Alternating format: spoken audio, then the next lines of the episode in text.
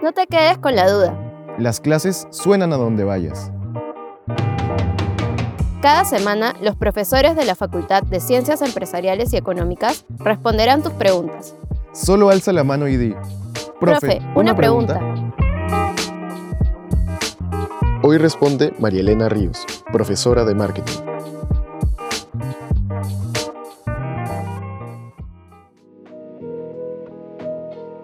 ¿Qué nos ofrecen las herramientas cualitativas?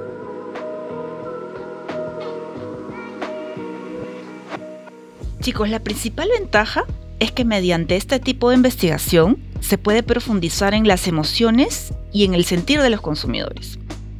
La investigación cualitativa es un proceso metodológico de búsqueda de información primaria y directa del consumidor en un segmento determinado del mercado.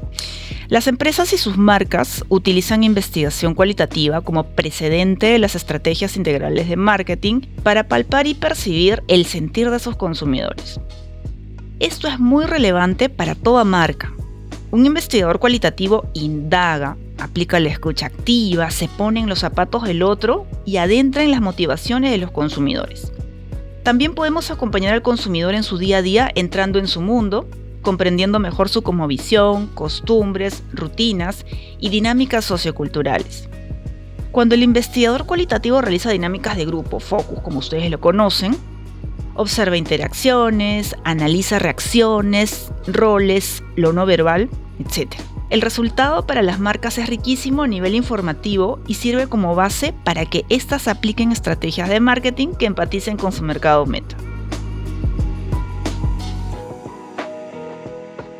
¿Podemos hacer investigación cualitativa en redes sociales?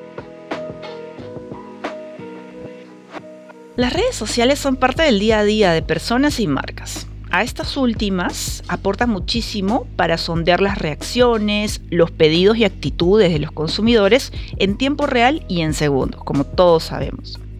Sería erróneo asumir que con ello ya no necesitamos realizar una investigación de mercado propiamente dicha nada se compara con una buena y profunda conversación interpersonal con los consumidores o con un acompañamiento en sus actividades cotidianas.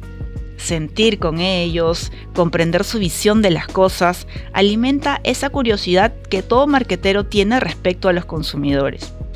Y claro que sí, chicos, la investigación cualitativa puede hacer uso de las redes sociales.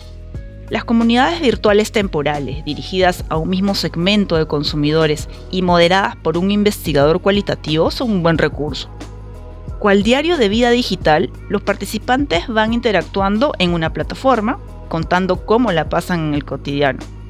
Una manera alterna e interesante que muchos investigadores cualitativos vienen aplicando hace algunos años.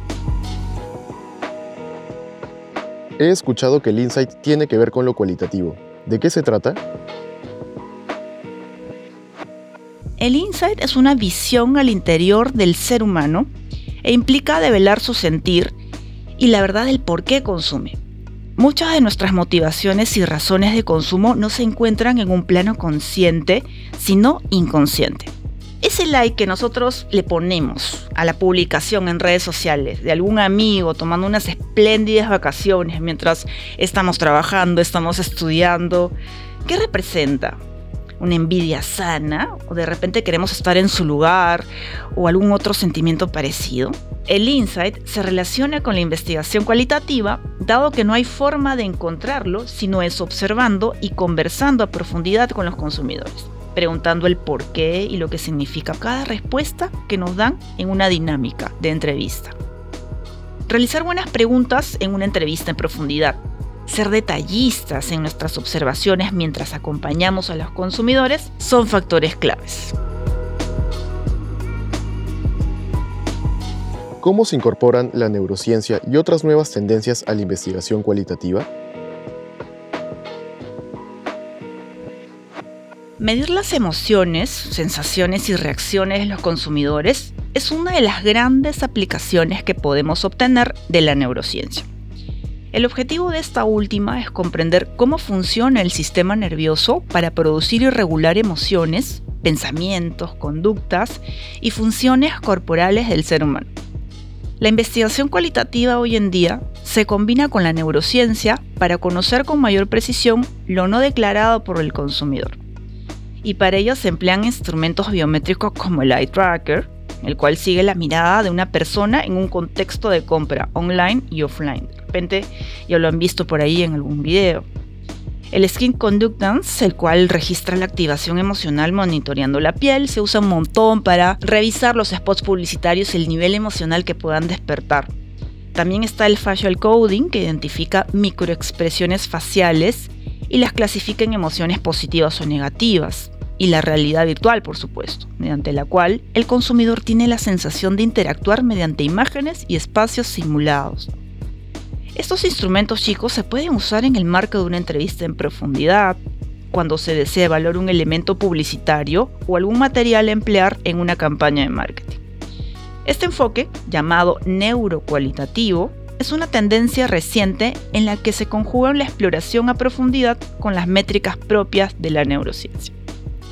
Como podemos notar, hay mucho más que explorar dentro del universo de la investigación cualitativa, si les fascina el marketing, que me imagino que sí, seguro van a investigar un poco más cómo la investigación cualitativa mantiene su esencia y se actualiza a la vez, integrando las funcionalidades de la tecnología para seguir con el mismo objetivo, comprender el complejo mundo del consumidor.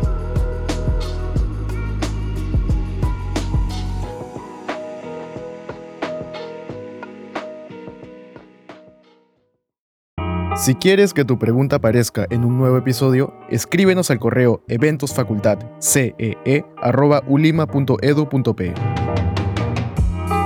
Para escuchar más respuestas a tus preguntas, suscríbete al programa en Spotify, Apple Podcast o la plataforma de podcast que prefieras.